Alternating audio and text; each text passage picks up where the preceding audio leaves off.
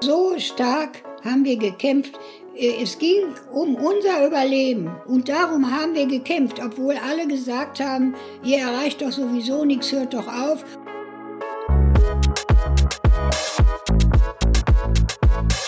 Das ist Schnack Landfluss, der Generationen-Podcast. Ich bin Marit Schröder. In jeder Folge treffe ich eine Frau, die das Landleben schon deutlich länger kennt als ich. Dabei frage ich mich, was früher anders war als heute.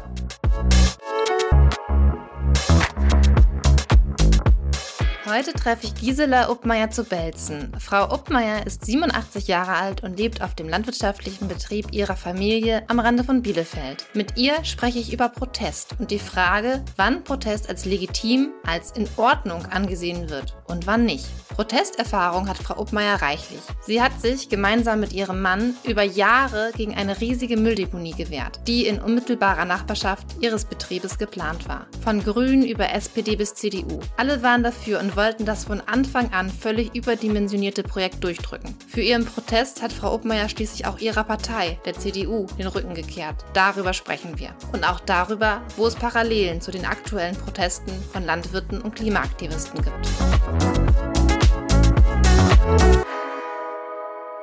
Frau Uppmeier zu Belzen. Diese Woche ist ja so ein bisschen Motto Protest, hat man das Gefühl, wenn man in die Nachrichten guckt. Landwirte demonstrieren, die Bahn hat noch einen neuen Streik angekündigt. Darüber wollen wir auch heute mit Sicherheit noch sprechen. Aber starten wollen wir eigentlich mit ihrer persönlichen Geschichte. Und da wollen wir sie ein bisschen näher kennenlernen, denn ihre ganz persönliche Geschichte ist auch ganz stark mit Protest und Protestkultur verknüpft. Denn sie haben eine Großdeponie verhindert in 23 Jahren Engagement. Erzählen Sie doch mal ein bisschen, wie es dazu gekommen ist. Wie verhindert man eine Großdeponie? Ja, das war nicht nur eine, das waren fünf Deponien. Fünf Prozesse insgesamt. Vier Tongruben, möchte ich ganz kurz aufzählen. Mhm. Belzen 1, Belzen 2, Beukenhorst und Spielbrink. Ja. Vier Planfeststellungsverfahren waren Und dann noch das. die große, genau. Und dann das große. Ja, äh, dann, äh, weil diese Gegend so dünn besiedelt ist, Mhm. Äh, hat man einfach auf dem, auf einem wertvollen Acker, Mhm. das waren 60 Hektar, Ja. 5,6 Millionen Müll geplant, auf einem Höhenrücken. Mhm. Die Tongruben waren ja voll, da konnten sie nichts mehr machen. Ja. Und wir hatten ja verhindert, dass weiter ausgetont wird. Also versuchte man das einfach so in der unmittelbaren Nachbarschaft der Tongruben, weil sie meinten, die Anleger sind das ja gewohnt. An dieser Stelle ein kleiner Einschub zur Erklärung. Denn die Hintergründe der Großdeponie sind total komplex und würden den Rahmen der Folge sprengen. Was aber wichtig ist zu verstehen, in den 1970er Jahren wurden nach und nach aus vier Tongruben Mülldeponien. Das alles in unmittelbarer Nachbarschaft zum Hof der Familie Uppmeier. Schon dagegen haben sich Gisela Uppmeier und ihr Mann Herbert Uppmeier engagiert und geklagt. Sie konnten die Deponien in den Tongruben nicht verhindern, aber haben dafür gesorgt, dass es Auflagen und Beschränkungen gab. Zum Beispiel, dass kein Sondermüll dort gelagert werden durfte. Und auch dafür, dass nicht weiter ausgetont wurde, also dass die Dinger nicht noch größer wurden. Als diese Deponien in den Tongruben dann voll waren, sollte die besagte Großdeponie geplant werden. Das war 1986 und die war ziemlich riesig. Auf 60 Hektar sollten 5,6 Millionen Kubikmeter Müll lagern. Um das Eindringen von Regenwasser während der Mülleinlagerung zu verhindern, sollte es zudem eine riesige Traglufthalle geben, mit dem größten Dach der Welt. Allein dieses Dach sollte 100 Millionen D-Mark kosten. Ganz offiziell firmierte dieses Projekt unter dem Namen Verbunddeponie Bielefeld-Herford. Von Anfang an war fraglich, ob es überhaupt so viel Müll gab, der das Projekt wirtschaftlich rechtfertigte. Und diese Riesendeponie haben Frau Uppmeier und ihr Mann mit ihrem Engagement verhindert. Sie in der Politik und er im Umweltverein La. Wie? Das erzählt sie jetzt. Ich muss kurz über meine politische Vorgeschichte reden. Äh, Wir waren äh, in der CDU. Die CDU favorisierte diese Planungen und äh, es gab, wir kamen nicht miteinander aus. Es gab große Differenzen und äh, das spielte sich in der Öffentlichkeit ab und daraufhin sind wir aufmerksam geworden auf die Bürgergemeinschaft von Bielefeld, die sich gerade gegründet hat. Ja. Und das waren in erster Linie Leute aus der Industrie, unter anderem Frau Oetker. Die vom Oetker. Frau Oetker, Maja Oetker, Oetker. Oetker. Aha.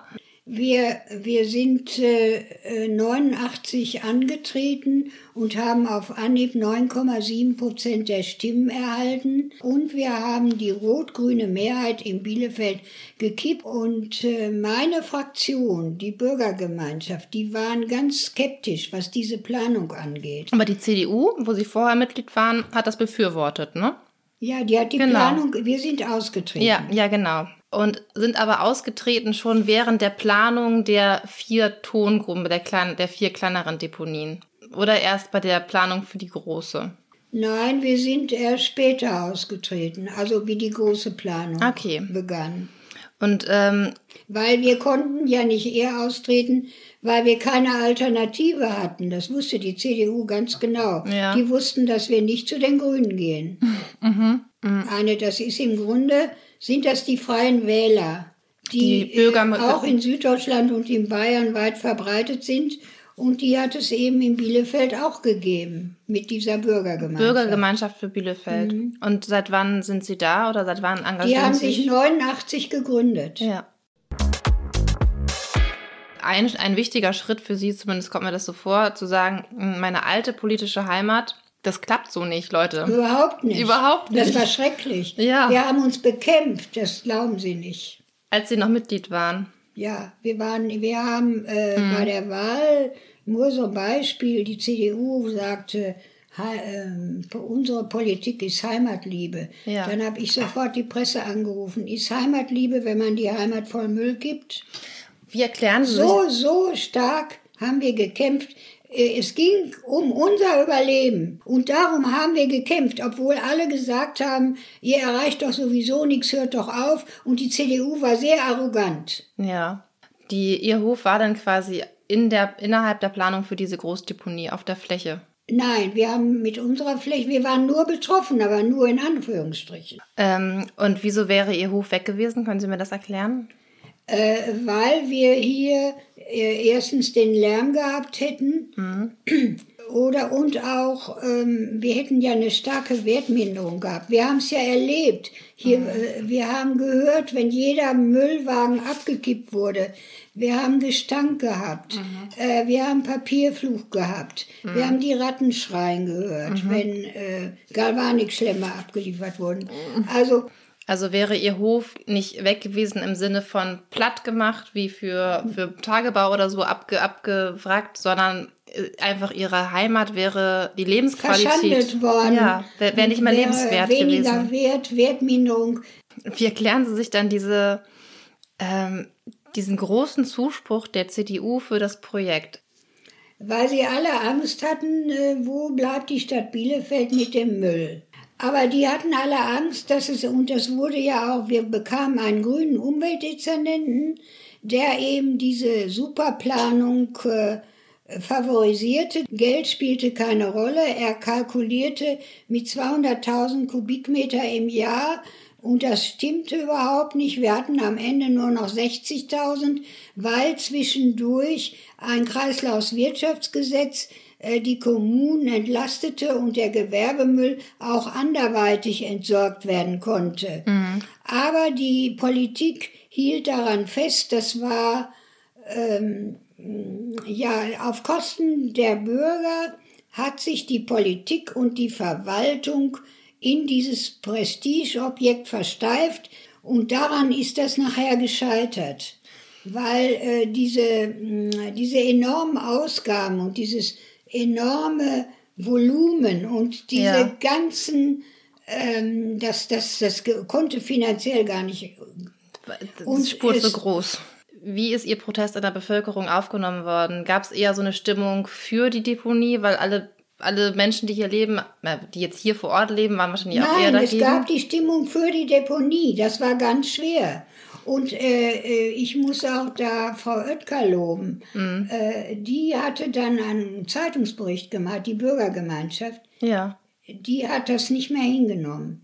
Und sie hat gesagt, das Dach ist zu teuer. Und dann machten die ja Ich war ja Mitglied, die haben mich ja auch gewählt, meine Leute. Mhm. Ich war im, im Zweckverband, ich hatte aber nur eine Stimme. Und das hat über zwei Jahre gedauert, bis ich die CDU so weit habe, dass diese Deponie unwirtschaftlich ist, weil die Mengen nicht stimmen. Mhm. Und dann hatte die Frau Oetker die Industrie- und Handelskammer angerufen oder mitgeteilt, dass diese Planung nicht geht, dass das äh, auf Kosten der Bürger, mhm. äh, dass sich der äh, grüne Umweltdezernent da ein Denkmal setzen will. Und dann hat die Industrie- und Handelskammer dem Oberbürgermeister vorgeschlagen, äh, den Gutachter für die neue Berechnung der Müllmengen, den wollten sie stellen. Hm. Und das war unser Glücksfall. Und der hat dann statt 200.000 Kubikmeter 60.000 errechnet. Also völlig überdimensioniert. Äh, ja, völlig wahnsinnig. Also politische Stimmung, CDU dafür, Grüne auch Aber das war, alle, dafür. alle, die waren so heiß auf die, es koste es, was es wolle, sagt die SPD. Das wird durchgesetzt. Auch die CDU. Wir sollen aufhören. Wir wären ja dumm. Und dann kommen Sie, dann kommen Sie mit Ihrer kleinen Bürgergemeinschaft, ja. so ein bisschen freie Wähler, ein bisschen David gegen Goliath und, und legen das, den so da. Das. Ja. Was, was, was war das Mittel zum Erfolg? Also waren das, war das Beharrlichkeit? War das einfach überall ähm, alles wissen und dann mit, ähm, mit Logik, also es hört sich ja so an, dass das Ding nachher nicht ge gebaut wurde, weil es einfach nicht wirtschaftlich war. Das war der entscheidende Punkt. Aber ich muss wirklich sagen, äh, die äh, Bürgergemeinschaft hat echt was ausgehalten politisch dass die das mhm. gemacht hat und auch die Familie Oetker stand voll dahinter. Wie wichtig uns. war das? Das war wahrscheinlich das schon. Das war ganz wichtig, denn Frau mhm. Oetker hatte viel Einfluss. Können Sie sich an so Situationen erinnern, wo Sie oder die Bürgergemeinschaft auch persönlich wirklich was aushalten musste? Ja. Können Sie da Wir mal was wurden erzählen? angefeindet. Wir wurden auch ausgegrenzt. Dann wurde sogar äh, äh, die Presse, also erzähle ich mal kurz, ich habe dann im Auftrag der Bürgergemeinschaft im Rat der Stadt Bielefeld den Antrag gestellt, den Plan, das Planfeststellungsverfahren auszusetzen. Mhm. Da war, und da war ganz große Aufregung und alle haben abgelehnt. Nur die Bürgergemeinschaft nicht. Mhm. Und dann hat das Westfalenblatt geschrieben, ja, also das dürfte man jetzt aber nicht, äh, es wäre gut, dass der Antrag gestellt worden wäre. Das würde dazu animieren, das Ganze nochmal zu hinterfragen und die Mengen nochmal genau auszurechnen, die ja entscheidend sind, um das überhaupt finanzieren zu können. Ja. Und dann hat sowohl die Verwaltung als auch die CDU, nehme ich an, ich weiß es zwar nicht, hat äh, die Presse benachrichtigt, wenn ihr nochmal positiv, also gegen diese Deponie schreibt, dann kriegt ihr von uns keine Informationen mehr. So weit ging das. Und ich hatte die CDU nach zwei Jahren endlich so weit, dass sie der, dann haben wir, ich mit der CDU die erste Auftragsvergabe verhindert. Mhm. Und dann kam die Wahl und wir haben die Mehrheit verloren. Und dann hat SPD und Grüne haben diese Auftragsvergabe getätigt. Die hat 30 Millionen gekostet und war unverantwortlich. Aber das war dann ja, um nochmal kurz da stehen zu bleiben, für Sie persönlich erstmal ein Erfolg, dass, die, dass Sie die CDU... Das war ein großer Erfolg. Mhm. Endlich hatte ich die CDU soweit. Ist doch noch ein das, bisschen Vernunft in der Partei. Das hat ja wirklich lange gedauert. Das war, war also wie haben Sie das dann, also wie, wie viel Zeit steckte da drin? Wie Zwei Jahre, ein paar Jahre waren das. Und im Diese Alltag? Großplanung, das waren äh, fünf Jahre. War das ein Vollzeitjob für Sie? Ja, ich hatte ja meine Kinder groß. Mhm. Äh, ich konnte mir das ja alle leisten. Ne? Aber wie, also wie, wie viele Stunden haben Sie da in der Woche? Also war das, ich, ja, ich, ich war natürlich Ratsmitglied. Ja. Ich war äh, ich war, ich war, hatte viel zu tun. Also qua Amt haben Sie sich auch erstmal qua Amt damit beschäftigt und hat es natürlich aber auch noch eine persönliche Motivation, weil Sie auch einfach persönlich betroffen waren. Einmal noch zu der Situation CDU haben Sie überzeugt, ist wirtschaftlicher Unsinn. Der ganze Schabernack. Dann haben wir aber einen Wechsel. Sie verlieren die Mehrheit mit der CDU zusammen. Wir haben jetzt die Grünen und die SPD, die den Auftrag, die den Auftrag erstmal vergeben. Wie ist es dann weitergegangen? Also die Verwaltung mhm. versuchte uns an den Rand der Legalität zu bringen. Aber äh, wie kann ich mir das vorstellen? Also sie, sie wurden diffamiert. Ja, wir kriegten manchmal schreckliche, wir kriegten ganz viel schlimme Presseberichte und gut, mhm. dass unsere erwachsenen Kinder alle studierten, dass die das nicht miterlebt haben. Wir mussten auch dann manchmal in Urlaub fahren, damit wir das durchhielten. Äh, Denn also, wir wurden ja auch persönlich angegriffen. Das wollte ich gerade fragen. Also die Presseberichte richteten sich dann gegen Sie als Person oder gegen die? Auch persönlich wurden wir auch teilweise angegriffen. Also eine, die Stimmung gegen Sie ist nochmal ist noch mal schlimmer geworden. Ja, das war eine ganz schwere Zeit für uns. Mhm. Aber wir haben nicht aufgegeben. Und äh, als dann also die, äh, nach der Wahl hatten die also die Auftragsvergabe beschlossen mhm. und das war im Februar. Im Februar, welchem Jahr sind wir jetzt? Wir sind im Jahr 95. Ja. Wurde die Auftragsvergabe. Doch bereits am 5. Mai 95 wurde der Bau stillgelegt. Ach. Die lapidare Begründung des Zweckverbandes lautete, dass sich neue Möglichkeiten der Abfallentsorgung eröffnet hätten. Aha. In der Presse stand Folgendes. Das, die größte Pleite in OWL mit 200 Millionen Mark Schaden. Größte Vernichtung von Vermögen seit Kriegsende. Politiker zum Schwarzbau verleitet. Staatsanwalt geht Hinweisen nach. Schmiergelder, Differenzen wegen Gesprächsprotokoll. Oder die offizielle Begründung für den Baustopp war dann ja aber nicht Bestechung, sondern es ist nicht wirtschaftlich. Das neue Möglichkeiten der Abfallentsorgung. Ah, ja, genau. Aber da muss ja irgendwas passiert sein. Da muss ja irgend, irgendwas. Ja, diese neue Entwicklung wurde einfach ignoriert. Man hat immer weiter geplant. Mhm. Obwohl, äh, ich bin da auch zu Konferenzen gefahren, mhm. nach Berlin mit, äh, und da haben wir dann die, die ersten, äh, die Anfänge gesehen, wie man Müll sortiert hat mhm. und wie man versucht hat, das weiter zu verwerten. Und das waren so die Tendenzen zur Abfallminimierung. Die wurden aber einfach ignoriert, die wurden nicht wahrgenommen. Das ist echt eine aberwitzige Geschichte, die ich kann mir das vorstellen, dass es so viel Zeit und Nerven und auch, ja, einfach persönliche Einschnitte gebraucht hat. Hat es. Wir haben meine Kinder, die haben, oder die haben immer gesagt, wir kommen nicht nach Hause, bei euch geht es nur noch um Müll. oh Gott. Aber hat sich dann die Stimmung gewandelt? Also sie, wurden ja, ja direkt dann angerufen. Dann, wie wir das dann gekippt haben, ja. da waren die anderen neidisch. Mhm. Politisch. Ich saß ja dann noch im Stadt, ich war ja mhm. im Rat der Stadt Bielefeld. Mhm. Ich hab, musste das ja auch politisch alle aushalten. Ja. Vorher wurde ich diffamiert, auch von SPD und Grünen. Und dann auf einmal guckten sie, dann waren sie neidisch. Und dann haben einige sogar gesagt, sie wären immer schon gegen die Großplanung gewesen, obwohl sie vorher ja, ach, hatten. Das hört man dann gerne, ne? Also ich finde, da sind viele Parallelen zu heute in der, in dem, was sie erlebt und äh, wie sie sich engagiert haben. Also zum einen, dass ähm, die etablierte, also dieses etablierte Parteiensystem, in ihrem Fall CDU, dass es sie nicht weitergebracht hat.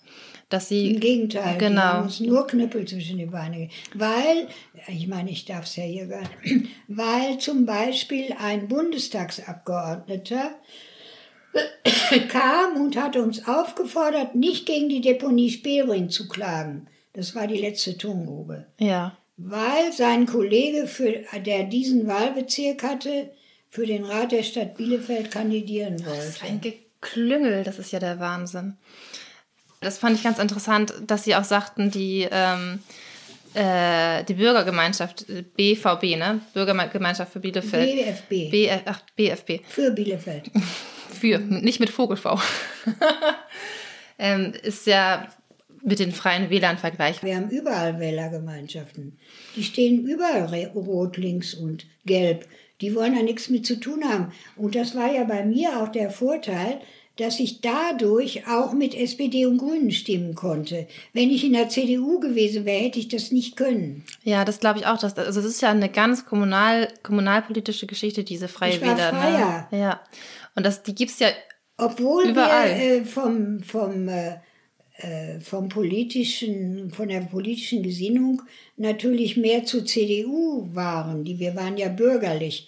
Aber trotzdem hat es uns die CDU manchmal auch schwer gemacht, ihren ganzen Anträgen immer zuzustimmen. Ja, und da glaube ich nämlich, dass das gerade so eine Art Renaissance erlebt, also die Freien Wähler, weil gerade ist es so vergleichbar, ganz viele Menschen sind irgendwie enttäuscht, Politik verdrossen, die Landwirte, die wissen auch überhaupt nicht mehr, ähm, äh, auf was sie sich dann noch verlassen können. Also da werden Sachen beschlossen, die den nächsten Tag wieder zurückgenommen werden, ähm, ohne irgendwie Sachverstand.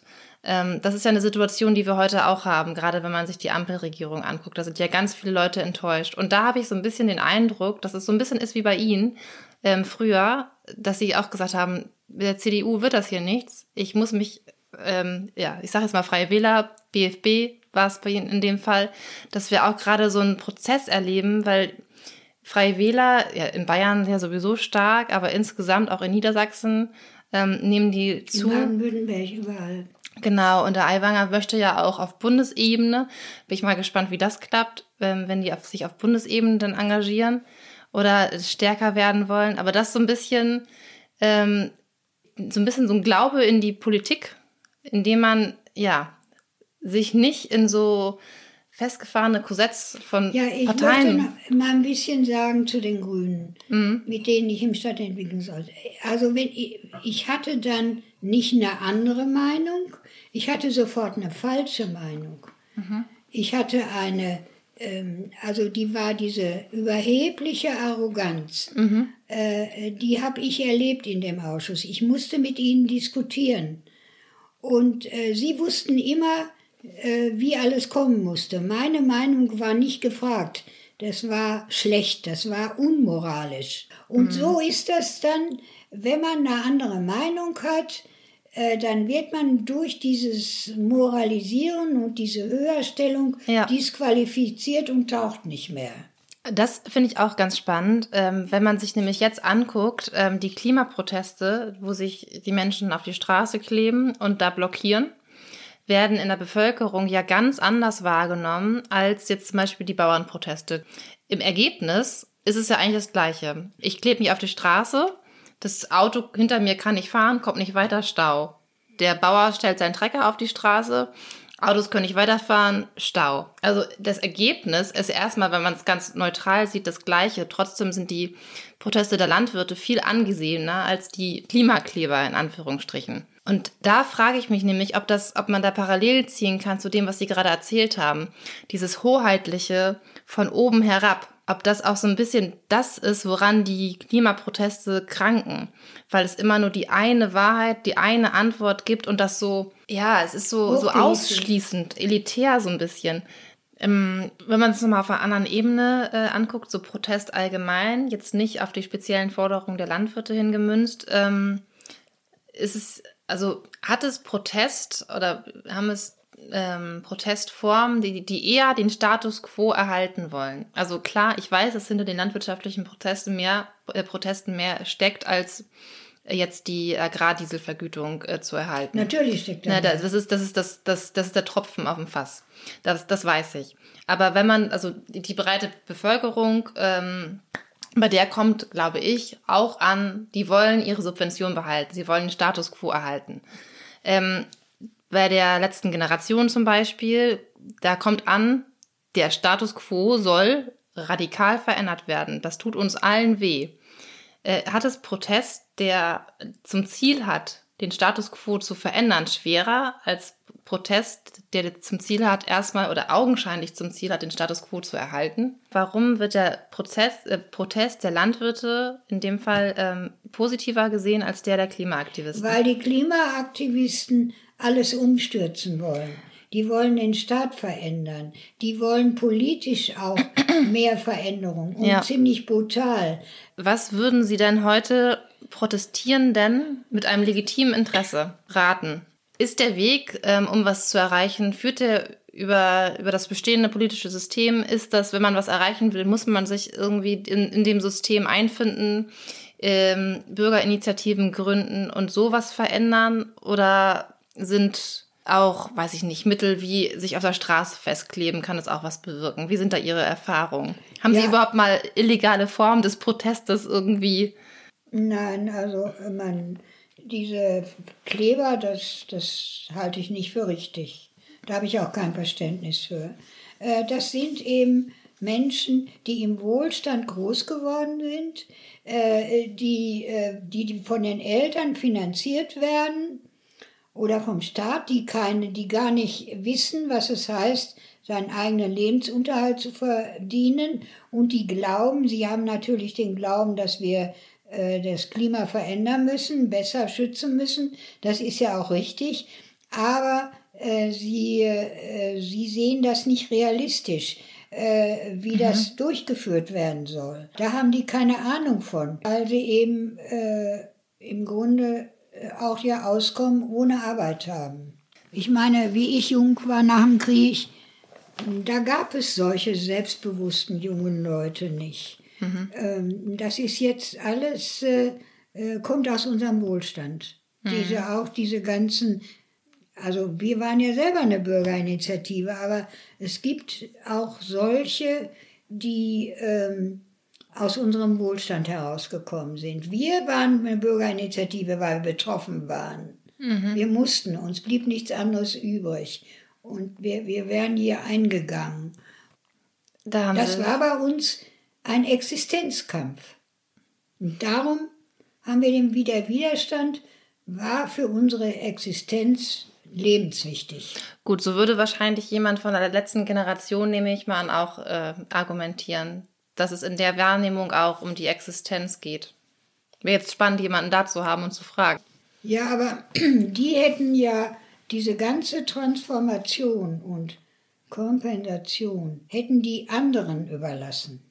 Dann wären die fein raus. Die wollten nur, äh, die Politik, die wollten nur dass das irgendwie in die Gänge kommt. Dabei war ihnen auch ganz egal, ob dabei der Staat zugrunde geht oder ob bestimmte Berufsgruppen schwach machen. Das war denen egal. Die sind da ziemlich radikal dran gegangen. Aber das nehme ich mal als Auftrag mit. Also, weil ich, ich finde das total spannend und ich würde mich gerne mit jemandem unterhalten, der sich, ähm, der da eine andere Haltung zu hat als Sie, als Sie in dem, in dem Fall. Aber das wäre, das wäre auch mal eine spannende Diskussion. Ähm, einmal Protest aus so einer anderen Form zu sehen. Dankeschön.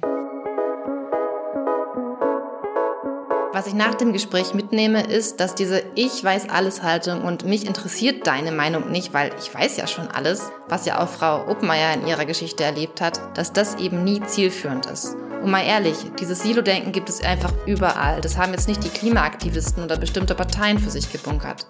Mein Eindruck ist vielmehr, dass die Haltung im aktuellen gesellschaftlichen Klima zunimmt. Jeder scheint die Wahrheit für sich gepachtet zu haben, was natürlich vollkommener Quatsch ist. Und das wäre auch so ein bisschen mein Wunsch, dass man sich nicht selbst überhöht, dass man mal innehält und bestimmte Themen mit Distanz betrachtet.